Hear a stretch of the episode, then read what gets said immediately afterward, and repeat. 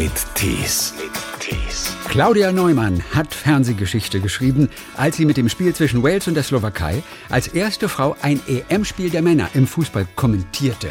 Es gab viel Hetze daraufhin in den sozialen Netzwerken.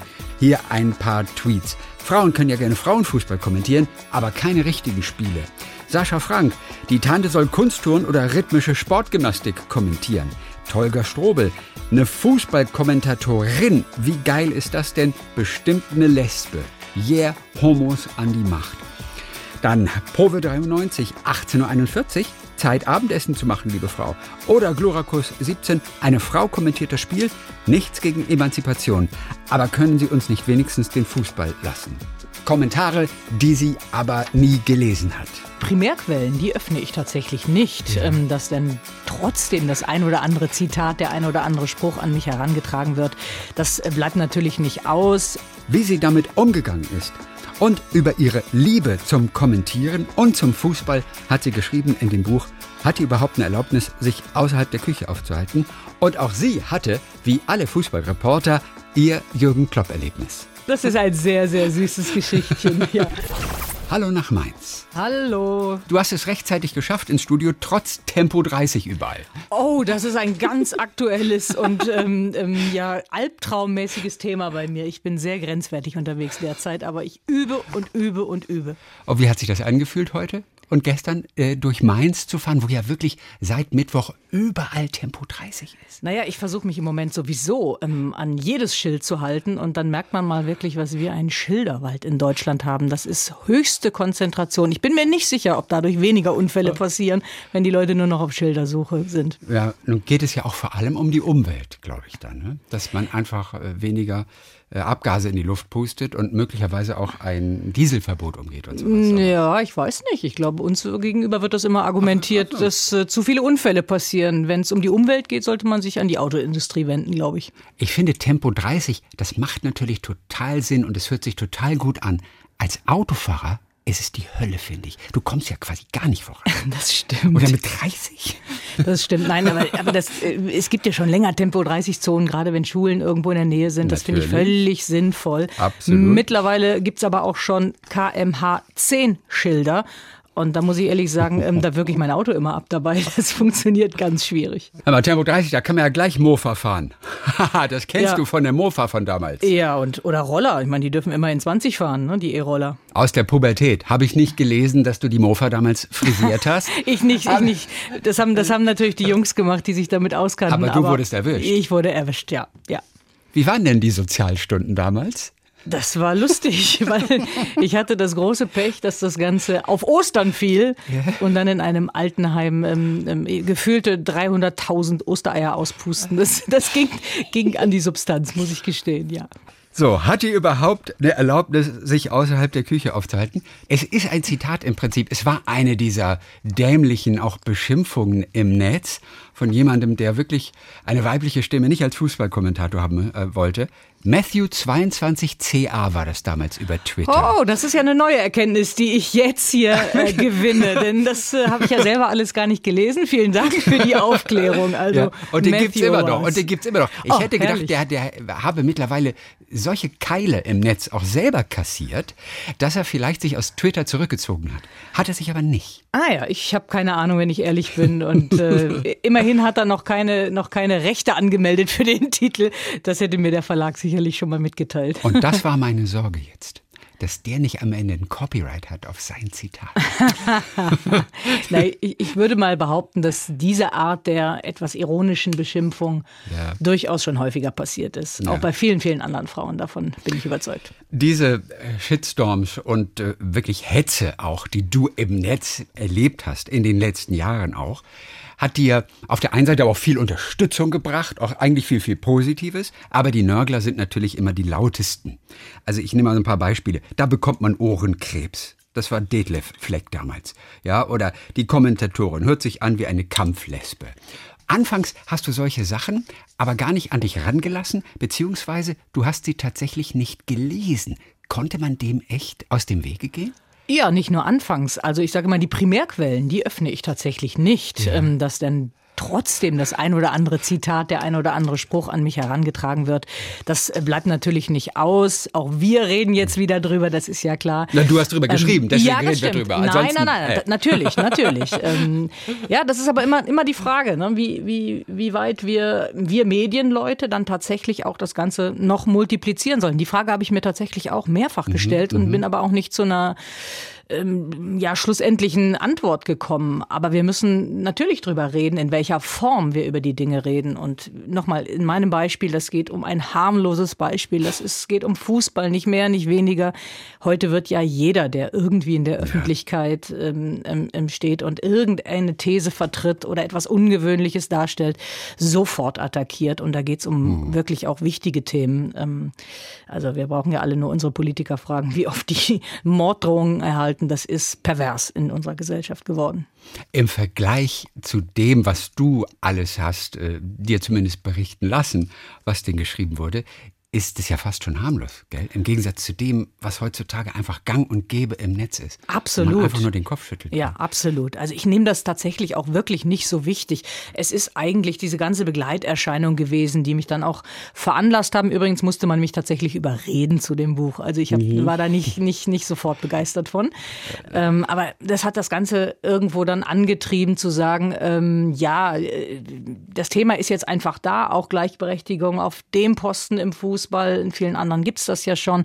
Ähm, das, das macht keinen Sinn, sich dann wieder wegzuducken, sondern einfach sichtbar machen für, für, für Nachahmerinnen, für junge ähm, Journalistinnen, durchaus da auch ähm, ja, in so, eine, so eine Art äh, Speerspitze zu sein. Das, das ist, mhm. glaube ich, wichtig. Und in dem Fall muss man drüber reden an den ein oder anderen Stellen. Ob das immer dann über, über diese, diese Kommentare sein muss, das ist, das ist dann halt die große Frage. Also du hast es ja wirklich auch lange Zeit geschafft, es nicht an dich ranzulassen. Und dann hast du aber mal in der DPA von der Nachrichtenagentur, da hast du dann das Resümee zur WM 2018 gelesen wo ja stand, was bleibt, ist das historische Scheitern der deutschen Mannschaft und der unsägliche Hass gegenüber Kommentatorin Claudia Neumann. Und das hat was verändert bei dir, ne? Ja, kurz danach kam dann übrigens die Affäre Ösil, also dann war, war, war das auch wieder hinfällig. Aber das ist natürlich erschreckend, sowas, sowas ähm, so vor Augen gehalten zu bekommen dass, dass dann ein Großereignis zwei Themen abwirft. Das ähm, ist in dem Fall dann schon tatsächlich erschreckend. Ähm, bei mir persönlich kommt das dann besonders blöde an, weil ich, weil ich wirklich gar nicht so sehr in die Öffentlichkeit dränge. Das mag ein Widerspruch sein, wenn man so einen Job macht, ähm, aber das ist diese ganze Begleiterscheinung, darauf könnte ich tatsächlich verzichten. Ähm, es lässt sich nicht ausblenden und deswegen stehe ich da nach wie vor kerzengerade und ähm, ähm, habe das akzeptiert, dass das eine zum anderen gehört. Und dennoch habe ich aber das Gefühl oder denke, es muss einfach so sein, dass es natürlich doch irgendwo im Unterbewusstsein belastet und vor allem auch einen dann irgendwo ärgert. Ich meine, ihr seid dann teilweise wirklich Wochen unterwegs bei so einem Turnier. Ihr reist viele tausend Kilometer, wie bei der WM. Man ist schon völlig abgearbeitet, Urlaub vor der Nase und dann stänkern da irgendwelche Typen rum, die einfach gemütlich auf der Couch sitzen, während man selber wirklich körperlichen Einsatz auch noch so gezeigt hat. Das muss doch wurm. Ja, aber, aber so weit möchte ich überhaupt mhm. nicht gehen, mich ähm, auf diese Diskussionsebene herabzulassen, weil ähm, ich muss mich da nicht rechtfertigen oder wir in dem Fall. Ich in dem Fall stehe ich ja stellvertretend für alle Kommentatoren, ja, für, für alle Kollegen, die sich mit Verlaub da den Arsch aufreißen. Das sind auch nicht nur, die man in der Öffentlichkeit wahrnimmt, auch ganz, ganz viele Kollegen. Das weißt du auch aus deinem Gebiet, ähm, die da im Hintergrund arbeiten, die dann auch nach äh, vier, vier, fünf Wochen wirklich völlig ausgelaugt sind, ähm, die man aber außen nicht so wahrnimmt. Also das gilt für alle. Wir haben uns diesen Beruf ausgesucht. Wir lieben ihn und da wird nicht genörgelt oder gemeckert. Das nehmen wir an und das äh, möchte ich da nicht ins, ins Verhältnis setzen zu den, zu den Beschimpfungen. Aber gerade bei euch Fußballkommentatoren, da wird ja manchmal jedes Wort und jede Formulierung wirklich auf eine Goldwaage gelegt, wie es ja immer so heißt. Inwiefern kann das durchaus auch mal die Lust am Formulieren während dieses Live-Spiels auch durchaus bremsen, weil im Hinterkopf dann doch schon wieder irgendwelche Konsequenzen sind. Schwierige Frage. Ähm, naja, ich glaube, ich glaube nicht, dass man, also man ist nicht gut beraten, wenn man permanent im Hinterkopf hat, oh, ich muss aufpassen, das könnte das zur Folge haben. Wenn man sich davon nicht frei macht, dann hat man, glaube ich, schon verloren.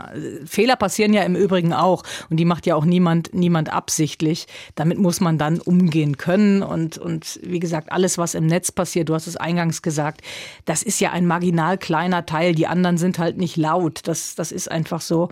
Das muss man aushalten, ist ein Teil unseres Jobprofils ähm, bei den Fußballkollegen, wie gesagt, sicherlich nochmal multipliziert im Vergleich zu anderen Sparten bei uns auch im Sport, weil jeder weiß halt im Fußball alles besser.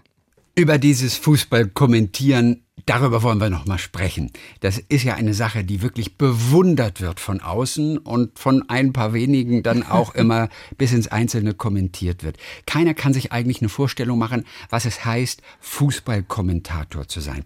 Reden wir mal von einer Live-Kommentar im Fernsehen zum ja. Beispiel. Was ist die größte Schwierigkeit? Naja, das, das eine Ausgewogenheit hinzubekommen zwischen Information, Fachlichkeit, unterhaltende Elemente, dann aber auch immer wieder das Bild für sich sprechen lassen. Mhm. Der Stimmt, Unterschied, wann halte ich die Klappe? Ne? Der wann Unterschied, ich einfach ja, mal den Ball laufen? Der Unterschied zum Radio, da müssen die Kolleginnen und Kollegen wirklich ähm, mit ihren Worten Bilder schaffen. Also ja. quasi am, das kennst du auch, am Stück durchreden und wirklich damit fantasievoller Sprache ein Bild erzeugen. Und das erscheint mir trotzdem vielleicht einen Ticken leichter als Fernsehen. Leichter will ich nicht sagen. Also leichter will ich nicht sagen. Es ist halt. Aber da muss man nicht ganz so viele Entscheidungen treffen. Vor allem, wann halte ich mal die Klappe? Ja, sagen wir mal so. da darf man immer. Der, der größte Vorteil, glaube ich, beim Radiokommentator ist, äh, dass er, dass er halt in dem Sinne kein Korrektiv hat. Denn wer Absolut. ihm zuhört, hat einfach kein Bild. Absolut. Der muss ihm erstmal alles glauben. Das ist wie eine Prüfung ohne Prüfer. Ja, ja. Aber schön. wie gesagt, da sind andere Anforderungen Absolut. Ähm, ähm Absolut. sehr, sehr anspruchsvoll und äh, von daher möchte ich das überhaupt nicht in, in, in Wertigkeit oder sowas ausdrücken. Es ist halt nur unterschiedlich und beim Fernsehen ist es halt so, da sitzen dann bestenfalls dann auch noch fünf, sechs Kumpel, alle, alle äh, im Fußball gut unterwegs, in guter Laune und alle sehen es dann natürlich auch und wahrscheinlich am Ende besser. Also du musst erstmal die, gut, das Fachliche, das bringst du alles mit, das lässt sich auch alles vorbereiten. Dann soll es eventuell auch noch ein bisschen unterhaltsam auch nochmal bei Zeiten sein.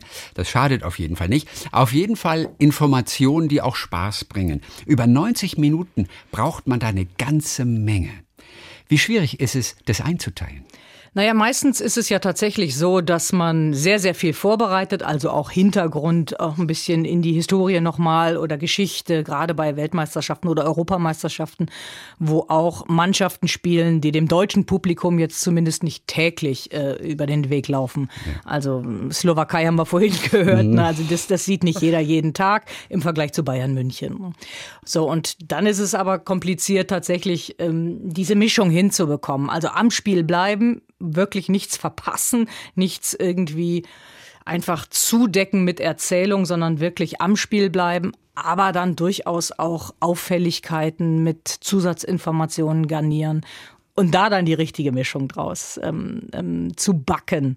Und dann kommt natürlich noch hinzu, dass man ja diverse Bildquellen hat, also ob man auf den, auf den Monitor guckt, der einem die Zeitlupen bietet oder die Zwischenschnitte, die ja dann kommentiert werden müssen, weil das ist das Bild, was der Zuschauer zu Hause hat, oder eben aufs Spielfeld schaut, wo man natürlich den taktischen Überblick hat und, und auch das Atmosphärische viel besser einordnen kann.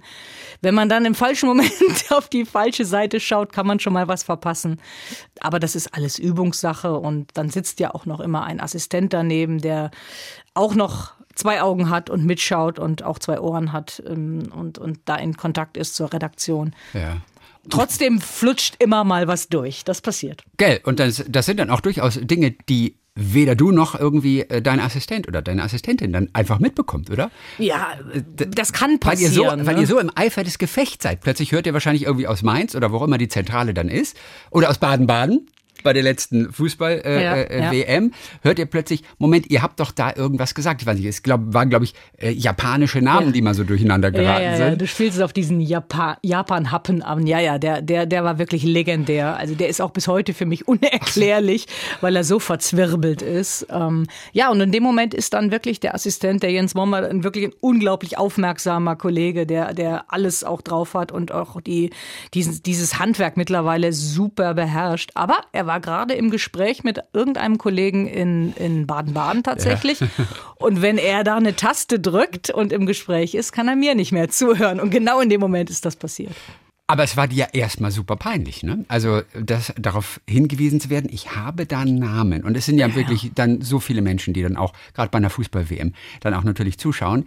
Ich würde denken, ja Gott, ich meine, entschuldige bitte, es sind ein paar japanische Namen. Ich finde es nicht so schlimm. Ja, aber wobei, pack dich wo, irgendwo bei der Ehre, ne? Wobei, nein, wobei die, die drei, die ich da benannt habe, die waren uns allen sehr geläufig und sehr bekannt, weil sie alle drei in der Bundesliga gespielt ja. haben. Also oder zumindest mal gespielt haben. Ähm, also das, das, das hatte nichts mit, mit Fremd- oder Unkenntnis zu tun. Das war einfach völlig verdrechselt. Ja, und das war so, ich weiß es nicht mehr genau, so, so zehn Minuten vor der Pause ja, so in diesen zehn Minuten hat es halt dann auch offensichtlich niemand so richtig mitgekriegt. Und dann war ich in der Pause auf der Toilette, wie ich das immer tue, so ungefähr, komm zurück. Und dann, dann, dann war halt dieses, dieses Bewusstsein da. Der Jens hat es mir dann gesagt. Und das ist natürlich noch mal unangenehmer, als wenn es nach den 90 Minuten ist, wo du dann zumindest nicht mehr auf dem Sender bist und dich super ärgern kannst und dann deinem Ärger auf freien Lauf lassen kannst. So musst du dich dann noch mal ein bisschen, bisschen wieder konzentrieren und dich wieder reinfinden. Aber auch das ist ein Anspruch, den man, man lernen kann. Und du hast es dann ganz unauffällig nochmal so richtig gestellt, oder? Oder ja, wie war ja, das ja, damals? Ich, ja, ja. Ich, ich, ich, hatte bei, bei, bei, der nächsten Ballberührung des einen japanischen Spielers habe ich es hab nochmal richtig gestellt. ja. ja. Ja. Aber es blieb bei dir noch ein bisschen. Also ja. so ein paar Tage oder so bleibt es immer noch im Hinterkopf. Ja, natürlich. Das, das geht aber anderen Kollegen auch so. Natürlich. Also ich habe neulich mich wieder mit, mit zwei, drei Kollegen unterhalten, denen auch mal ein Fehler passiert ist da und, und sagen, Mensch, ich habe da anderthalb Nächte nicht gut geschlafen. Das, das, das ist dann einfach so. Also wir nehmen unseren Beruf ja ernst und ähm, ähm keiner macht gerne Fehler wir sollten vielleicht alle lernen, besser damit umzugehen. Das ist wohl wahr. Ähm, daran arbeite ich schon länger. Das ist gut. ähm, aber, aber es passiert und es ärgert. Und das ist wahrscheinlich auch gut so. Wenn es einem egal wäre, wäre es furchtbar. Und die Fußballkommentatoren haben natürlich auch so ihre eigene Sprache, eigenes Vokabular. Ein Satz ist zum Beispiel, ich sitze drauf auf der Partie. Ja, na, das, das ist eher, das ist dann eher ähm, im Nachgang sozusagen, die, bei der Kritik dann. Ähm, also okay. Ist das so eine klassische Floskel, ah, er oder sie hat gut drauf gesessen auf der, Partie. Aber herrlich. Also da lief es gut, ne? man war richtig drin, man war im ja. Flow, ja. die Worte waren immer genau die richtigen, man sitzt drauf auf der Partie. Genau, und hat die, hat die, hat, hat, hat die, die Spielanteile gut, gut früh einordnen können, wie sich so ein Spiel entwickelt. Halt. Darum geht es in erster Linie, ja. Du bist ja seit Jahrzehnten bei Filmen dabei, also du, du machst Filme, du machst Interviews, du bist auch Reporterin gewesen. Jeder Sportreporter, jeder Fußballreporter, Reporterin hat natürlich auch sein Jürgen Klopp-Erlebnis. Was ist deines? ja, meins, das ist ein sehr, sehr süßes Geschichtchen. Ja. Ne, das war vor ein paar Jahren, als er noch, als er noch BVB-Trainer war. Und ja. äh, ich glaube, es war nach einer Heimniederlage gegen Borussia Mönchengladbach. Und wenn wir Reporter fürs Sportstudio drankommen mit den Interviews, dann sind schon einige vorher passiert. Also klar, der Rechteinhaber Sky zuerst, dann ARD, ARD Hörfunk. Also mit anderen Worten, er hat alle brisanten Fragen schon einmal beantwortet und dann kommt er halt noch zu uns. Und ich habe wirklich keine genaue Erinnerung mehr an die Frage, die ihn so zum Explodieren gebracht hat. Aber es war überhaupt keine dramatische. Es war wirklich völlig, völlig eigentlich banal. Und dann hat er sich, wir, wir kennen ja alle Kloppo, dann ja, hat er sich so wirklich in Rage geredet. Und dann habe ich irgendwie gesagt, das gibt's doch gar nicht. Und dann hat er gesagt, ja, du machst ja hier nur Urlaub oder sowas, ne, hier in Dortmund. Und dann war meine Antwort, Urlaub in Dortmund, da muss man erst mal drauf kommen. Ja, das war, also Urlaub in Dortmund, wirklich, ich möchte äh, mich jetzt schon bei allen Dortmundern ja, entschuldigen, ja. aber das ist, wäre jetzt nicht meine erste Wahl. Und er hat sich aber nochmal gemeldet am Tag danach. Ja, nein, das war zufällig, weil ich so. am nächsten Tag beim Training war, auch noch was gedreht mhm. habe und da kam er dann strammen Schrittes über den ganzen Trainingsplatz und hat sich entschuldigt. Aber das war für mich wirklich nicht nötig. Das war nicht bös gemeint, es war alles mhm. gut und Wiedersehen. Überhaupt ja. nichts Schlimmes. Kloppo ist aus vielen Gründen ja ein toller, aber auch, weil er sich wirklich als einer der ersten für weibliche Schiedsrichter ausgesprochen hat. ja, das Bundesliga, war ganz stark. Oder? Das war wirklich ganz stark. Ähm, also der Kloppo, der, das wissen wir ja alle, der, der, der blickt natürlich auch trotz der ganzen Anspannung, was er da so ähm, immer wieder hat ähm, in, in, in seinem Bereich, ähm, über den Tellerrand hinaus. Und er ist sich seiner Worte natürlich auch sehr bewusst, die Wirkung seiner Worte. Und das fand ich wirklich saustark. Für den internationalen Supercup ähm, hatte man erstmals eine Frau eingesetzt als Schiedsrichterin, die Stefan Frappard, französische Schiedsrichterin, mhm. also quasi die, die französische, die französische Ausgabe von unserer Bibiana, Bibiana Steinhaus. Ähm, ähm, und dass die so ein hochklassiges internationales Spiel dann als erste Frau da mal pfeifen darf, das war schon, das war schon ein super, super Schritt, finde ich. Und er hat sowohl vorher in der Pressekonferenz einen tollen Spruch gebracht und hinterher nochmal. Also so vorher, ähm, dass er seiner Mutter versprochen hätte, sich gut zu benehmen. ähm, ja, da weiß er natürlich, dass so ein Satz von Jürgen Klopp extrem viel mehr Bedeutung hat als jede, als jede Kampagne oder jeder, jeder Slogan, ähm, wir sind für Gleichberechtigung oder sowas. Das, wenn Klopp das mhm. sagt, geht das halt auch irgendwo viral dann. Und das ist eine starke Botschaft gewesen. Hör mal, Kloppus Mutter war mehr an Fußball interessiert als deine Mutter, oder? Äh, ich glaube schon, ich glaube schon, ja. Meine, meine hat mit Fußball nie so viel am Hut gehabt. Nein, ja. während du wirklich als junges Mädchen Fußball begeistert warst, ähm, mit den Jungs auch gekickt hast, Sie hat aber vieles probiert, um deine Fußballleidenschaft äh, zu brechen. Vor vier, vier Jahrzehnten ja. ungefähr schon. Was hat sie denn alles gemacht? Ja, das war die Zeit damals. Ne? Das, das haben Eltern nicht so gern gesehen, wenn, wenn, wenn, wenn Mädchen so ausgebrochen sind. Naja, sie haben mir halt ähm, zur Kommunion mal eine komplette Reitausrüstung geschenkt. Das war damals äh, der Sport für Mädchen schlechthin, ähm, Reitunterricht zu nehmen, was ich dann auch getan habe. Und ich fand es auch nicht so doof aber auch nicht so toll. Also das äh, habe ich zusätzlich gemacht, aber als Aha. Ersatz konnte ich das tatsächlich nicht sehen. Ähm, ja, und äh, es gab diverse kleine Versuche, ähm, mich da so ein bisschen vom Fußballplatz wegzuholen alle sind gescheitert. Ich meine, es waren die 70er Jahre. Ich habe auch gekickt in den 70er Jahren. Aber da war weit und breit kein Mädchen, das mit Fußball ja. gespielt hätte. Also das war schon exotisch. Ja, ja, das, das war damals wirklich noch exotisch. Also natürlich gab es auch, ähm, Silvia Neid ist mein Jahrgang. Ne? Die, mhm. die, hat dann von damals schon sehr, sehr professionell mit, mit, mit Mädchen, Frauenfußball. Das kam für mich aber irgendwie gar nicht in Frage. Das, das, das gab es für mich irgendwie gar nicht. Das muss ich wirklich ähm, gestehen. Da habe ich mich gar nicht mit befasst. Aber mir ging es ja auch nicht wirklich um den, um den Wettbewerb, sondern einfach um dieses Spiel. Und ich wollte einfach nur spielen. Die will doch nur ja. spielen. Ja, genau. Ich wollte nur spielen. Ja. Was ich auch erstaunlich finde, also Mittelstürmerin war im Prinzip so deine Position. Auf der anderen Seite aber auch, und da wurdest du mal ein bisschen mit gehänselt, Schönspielerin. Und das finde ich eine interessante Mischung. Mittelstürmerin, aber auch gleichzeitig Schönspielerin. Ja, genau. Nein, Wie geht das denn? Ja, das ist eine berechtigte Frage, in der Tat, in der Tat. Na, sagen wir so, vielleicht war ich meiner Zeit voraus und war spielende Mittelstürmerin. Ja. Ähm, nein, also Tore machen war natürlich toll, aber ich wollte immer schöne Tore machen. Also mhm. einfach so ein, so ein Abstauber rein, reinzwirbeln, das äh, kann ja jeder. Ähm, ja, meine Schwächen waren dann dafür so Kampfgeist und, und Zweikämpfe. Das war überhaupt nicht nicht meins. Das musste ich versuchen, irgendwie, irgendwie zu überspielen. Und dafür gab es ja auch dann hin und wieder eine Rüge. Aber ich fand es wirklich total reizvoll, gerade wenn man gerade ein Spiel im Fernsehen gesehen hatte, so, so, so Spielzüge nachzuempfinden. Mhm. Und, und Vor allem Fallrückzieher. Ja, das war dann, ja, da habe ich mich infiziert bei Klaus Fischer. Klaus Fischer. Ich habe mich gefragt, macht eigentlich heute noch jemand Fallrückzieher? Also dem Lewandowski traut man es ja dazu.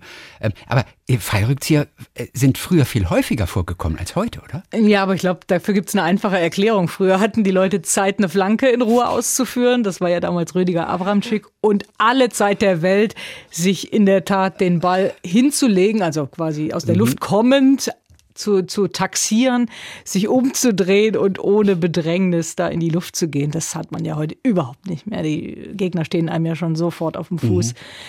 Deswegen mit Sicherheit weniger und ich würde sagen, dass jeder, jeder Profi schon, schon, ja. schon schicke Fallrückzieher versenken kann im Training. Das kann heute, glaube ich, jeder, aber er kommt kaum noch dazu. Aber ist das nicht erstaunlich, wie sich so ein Spiel entwickelt? Dass früher das alles noch so im Schongang war und man viel Platz hatte und dieser Sport, Fußball, heutzutage ganz anders aussieht, ist doch trotzdem irgendwie, klar liegt da viel Zeit dazwischen, aber dass es sich dahingehend entwickelt hat, dass man nicht früher schon drauf gekommen ist, ist doch irgendwie ein Wunder, oder? Ja, natürlich hat es mit der Professionalisierung auch zu tun. Also die sind ja heute, ich würde sagen, grenzwertig mhm. äh, fit und, und äh, in körperlicher äh, Verfassung. Also da kann ich mir ehrlich gesagt keine Steigerung mehr vorstellen. vielleicht irre ich, aber das wäre Ja. Wahnsinn.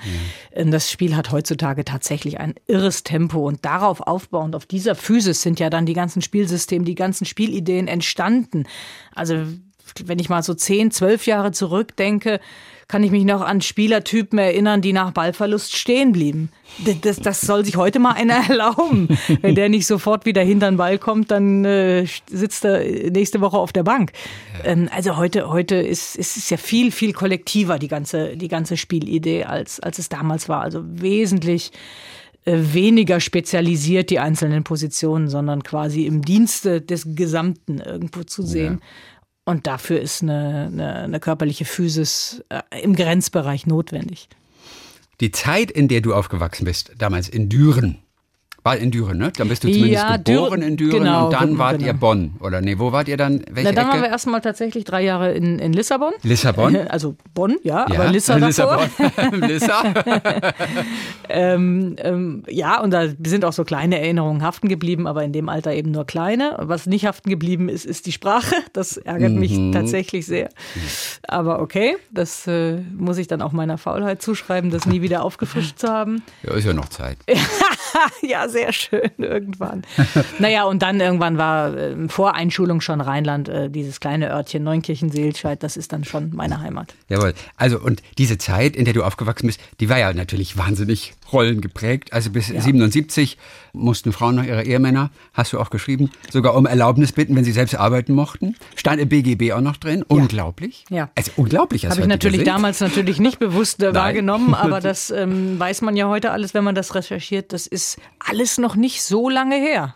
Und bis 70 gab es beim Deutschen Fußballbund Mhm. offiziell ein Verbot für Frauen und Mädchen. Tatsächlich, ja. Sei zu unweiblich, gesundheitsschädigend. Fußball. Ja. Unglaublich. Und du wolltest natürlich trotzdem und du wolltest vor allem auch in der Mannschaft spielen. Naja, nicht, nicht dauerhaft unbedingt, das war's nicht, aber ich wollte einmal auch dieses Gefühl haben. Und es war natürlich schon, also nochmal, dieser, dieser Wettkampfcharakter war nicht so meins, aber es ist eher so dieses Dazugehörigkeitsgefühl gewesen, glaube ich, was, was, was dann einfach fehlte, wenn die Jungs alle am Wochenende sich Trikots anziehen durften und dann Mannschaft und, und sie waren dann eine Mannschaft. Ja, und da darf ich nur am Rande sitzen. Das war es, glaube ich, mehr als der Wettbewerb, der guck mich, mal. der mich da ähm, ja, also oder vielleicht ist das auch eine Erkenntnis erst Jahre später gewesen für mich, dass der Wettbewerb auch in den Ah. anderen Sportarten, die ich gemacht habe, gar nicht so meins ist. Es muss immer alles nur schön aussehen. Es kam auf jeden Fall die Möglichkeit. Ja. Ähm, dein Bruder kickte ja auch in der Mannschaft und du, war dein Bruder war dabei, ne? Nee, in dem nicht. Der Ach, in dem jetzt, war der, nicht der, der dabei. ist ja zwei Jahre älter, aber es war Alles klar. natürlich jeder in dem Spiel auf dem Sportplatz, auf dem Dorfsportplatz. Also das Und, war und du durftest im Ja, Prinzip, ja. wenn du eine Sondergenehmigung von deinen Eltern mitbringst. Aber dir war klar, Mama würde das Ding nie unterschreiben. Und du hast es echt heimlich gemacht. Ja, genau. Die Sondergenehmigung gab es tatsächlich vom, vom glaube ich, Mittelrheinverband in dem Moment war das, so dass der Verein Schwarz-Weiß Neunkirchen damals gesagt hat, Mensch Claudia, du kannst heute mitspielen oder morgen, wann da auch immer das war.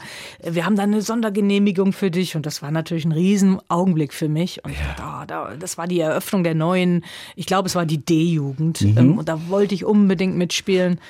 Aber sie brauchten natürlich die Einverständniserklärung meiner Eltern und äh, die bekam ich nicht. Also, hab Also ich du hast halt gar nicht erst gefragt. Also, ja, ne? ich, gefragt hatte ich schon, aber Ah, äh, die waren dagegen und dann habe ich aber dem Trainer gesagt, ja, ja, das geht klar und die, die, die haben gesagt, ich darf das Mhm. und habe das dann heimlich gemacht, genau. Und offiziell warst du wo?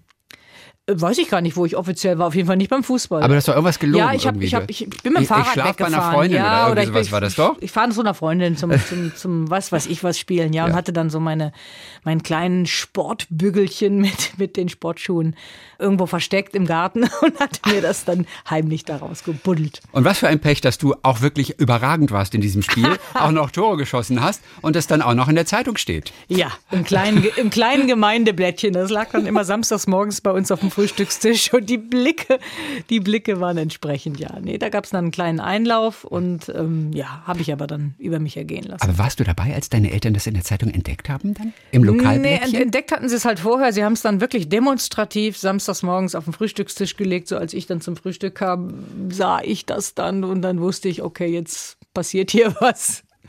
Aber hielt sich dann auch in Grenzen, ähm, dass sie nicht begeistert waren, war klar. Aber irgendwann ist das, ist das dann auch abgeebbt. Das stimmt. Und aber, irgendwann haben meine Eltern, glaube ich, auch aufgegeben. aber voll gelogen, die Kleine damals. Ja. Voll gelogen. Ja, das war eine Lüge. Ja. Oh. Wer waren deine großen Idole denn? Und der FC Köln, das war Ja, dein Team dann. Das war mein, ist mein In- Verein. immer noch bis heute? Ja, wo, wo- wobei man das heute natürlich alles etwas anders einordnet. Nee, aber ich war wirklich totale Anhängerin des ersten FC Köln. Das war ja auch der nächste Club von unserem Dorf aus. Ähm, komischerweise hat mein Bruder aber von vornherein auf die Bayern gesetzt und daraus ergab sich diese, diese Rivalität auch. Und ich war wirklich glühender Fan von Wolfgang Overath. Ähm, fand den sowas von klasse. Der, der wohnte auch noch relativ nah bei uns, Siegburg, äh, Neunkirchen, das ist, ich glaube, zehn Kilometer auseinander. Das ist sehr nah. Ähm, da war so ein, so, ein, so ein, irgendwie auch so ein regionaler Bezug. Aber ich mochte sein Spiel total und den Typen auch. Und habe ich richtig für geschwärmt, ja. Und Dieter Müller habe ich gehört. Danach kam dann Dieter Müller. Dieter genau. Müller, mit dem wir in 14 Tagen sprechen. Nein, Ja. ah, ja, er hat ein Buch geschrieben, Ja. habe ich, hab ich, hab ich äh, gelesen, ja. Du hast das Buch auch schon gelesen? Nein, ich habe es noch Du- nicht das, gelesen. Ist, das, ist halt, das kommt Ja, jetzt nämlich erst das- raus. Der Dieter Aber ich kenne natürlich seine Geschichte einigermaßen, ja. ja. Dann werden wir dann in 14 Tagen nochmal so ein kleines Ja, bisschen hören. schöne Grüße von einem ehemaligen Fan. Ja, aber du hast ihn getroffen, ja schon mehrfach Ja, bestimmt, ich hatte ihn also als- über all die Jahre. Also als Spieler natürlich nicht mehr beruflich, aber dann als Präsident beim OFC mal zwischenzeitlich und so, ja. Claudia Neumann, die geschrieben hat über ihr Leben mit dem Fußball und auch das Leben als Fußballkommentatorin. Hat die überhaupt eine Erlaubnis, sich außerhalb der Küche aufzuhalten? Und die Küche, muss man sagen, ist kein Strafraum für dich. Das Nein. ist ein Ort, in dem du genauso gerne kreativ bist wie beim Kommentieren, ne? Nur das dazu. Tatsächlich, tatsächlich, ja. Und das ist aber erst weit, weit fortgeschritten in meinem Leben passiert, dass ich da so die, die, die Freude an, an Kulinarik entdeckt habe und, und, und Kochen auch als wahnsinnig kreatives Moment empfinde. Und, und von daher die Küche und Frauen ausschließlich, das ist so antiquiert. Ich finde, ich finde, moderne Menschen gehen alle gerne in die Küche. Was ist eine Kreation, die typisch Claudia Neumann ist zum Beispiel? Was hast du schon miteinander kombiniert, was so ein bisschen auch so eine Spezialität geworden ist? Ach, das, das würde ich jetzt, so weit würde ich nicht gehen, aber ähm, ich probiere immer ganz gerne ein paar neue Sachen aus und ähm, versuche da mal was. Also es ist tatsächlich so ein bisschen nach dem Prinzip Try and Error. Ich würde mich jetzt auch nicht für eine wahnsinnig gute Köchin halten. Nein, aber die großen Köche, die bringen ja immer so Sachen zusammen, mit denen man eigentlich gar nicht rechnet zunächst. mal. Ja, aber ich, da- da ist jetzt nichts Spezielles bei mir. Ich, ich mag total gerne Fisch. Also ich bin, Mhm. bin mit Fisch ähm, arbeite ich super gerne in jeder Art und Weise. Und wenn es dann mal schief geht, weil die Haut angepappt ist oder sowas, dann probiere ich es beim nächsten Mal wieder. Also du hast ja ein dickes Fell bewiesen über all die Jahre und die Hetze auch dann doch ziemlich locker so weggesteckt und äh, das glauben wir dir auch. Aber sag mal, inwiefern hat das auch auch wirklich Spaß gebracht, sich als Fußballkommentatorin beim Männerfußball so in dieser ja doch vermeintlich Männerdomäne einfach durchzusetzen. Auch so, also jetzt unterbewusst zumindest. Ist das nicht auch toll gewesen, da einfach vorzustoßen und auch ein bisschen natürlich das Land schon zu ebnen für andere Kommentatorinnen, die ja noch dann in nächster Zeit auch nochmal dazukommen?